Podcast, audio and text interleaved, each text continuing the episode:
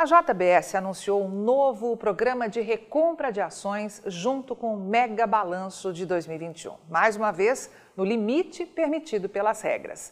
10% do capital em circulação, ou 116 milhões de papéis.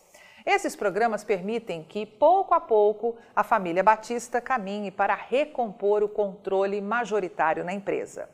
Há cerca de dois anos, os Batistas tinham pouco mais de 41% do capital. Atualmente, esse percentual está em 45,5%. E se a recompra for plenamente executada e as ações canceladas, junto com o saldo atual em tesouraria, a família vai encostar em 51% do capital total. Ou seja, ter de volta o controle absoluto. Na prática, a própria JBS está se tornando uma compradora natural para o desinvestimento do BNDES na empresa. A fatia do Banco de Fomento, que já foi maior que 22%, está agora abaixo de 19,5%. Considerando que a última venda de papéis foi em 16 de dezembro por meio de um block trade que movimentou 2 bilhões e 700 milhões de reais, o banco já está livre para voltar a se desfazer dos papéis. No ano passado, a empresa investiu 10 bilhões e 600 milhões de reais em recompras e pagou 7 bilhões e 400 milhões de reais em dividendos. Avaliada em 85,5 bilhões de reais na B3, a JBS é negociada atualmente a cerca de três vezes e meia o EBITDA estimado para 2022. O múltiplo é cerca de metade do indicador da PCC, a Pilgrim's Pride Corporation, a sua controladora nos Estados Unidos. Não espanta, portanto, que a JBS tenha desistido da oferta que faria para fechar o capital da empresa americana, depois que os acionistas minoritários seguiram pedindo um preço maior do que ofertado pela controladora brasileira. Na prática, os batistas seguem ampliando o investimento no seu próprio negócio, mas com um desconto de 50%. Essa é mais ou menos a troca ao deixar de comprar papéis da PPC para adquirir mais da companhia aqui no Brasil.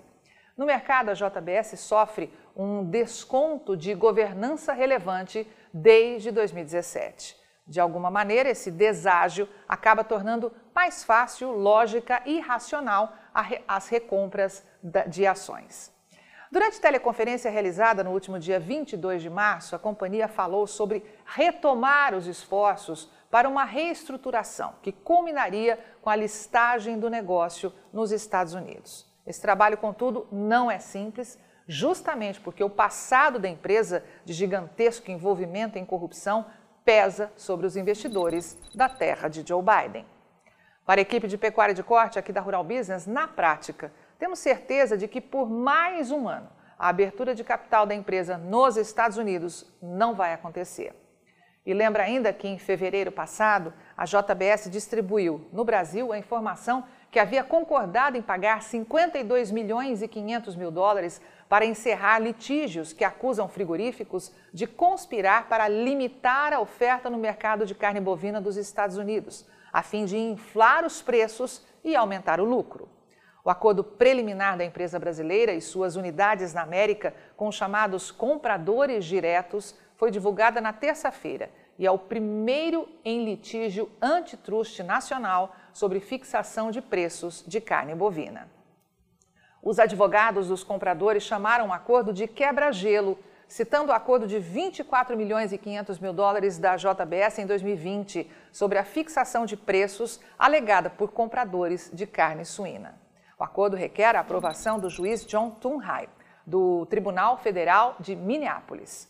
Outros réus incluem a Cargill, a National Beef Packing, controlada pela Marfrig e a Tyson Foods. A JBS fez o acordo um mês depois que o presidente americano Joe Biden anunciou um plano de novas regras para reforçar a concorrência e impedir a exploração no setor de carnes. Antes de encerrar, é preciso ressaltar que a negociação de ações, derivativos, contratos futuros e de opções envolve riscos substanciais de perda e você deve compreender plenamente esses riscos antes de negociar. E o assinante deve entender que o que acabamos de divulgar não é uma recomendação de investimento ou desinvestimento. Como investidor, você é sempre o único responsável nas operações de compra e venda e deve ampliar estudos de risco. Avante Pecuária de Corte do Brasil, só com informação profissional é que vamos sobreviver. Depoimentos de quem já assinou o RB Vídeo e já está sabendo o que pode acontecer amanhã nos mercados de soja, milho e boi hoje. O que desperta meu interesse na Rural Business é que, diferente das outras empresas que falam o que já aconteceu, ela dá uma previsão do que vai acontecer. O processo produtivo ele pode ser muito mais eficiente se eu tiver uma informação de como o mercado vai se comportar. E a gente tem hoje realmente uma informação bastante confiável, compromissada com o nosso negócio. Aumente já seus lucros no agronegócio. Acesse rbvideo.com.br e assine Rural Business. O amanhã do agronegócio, hoje.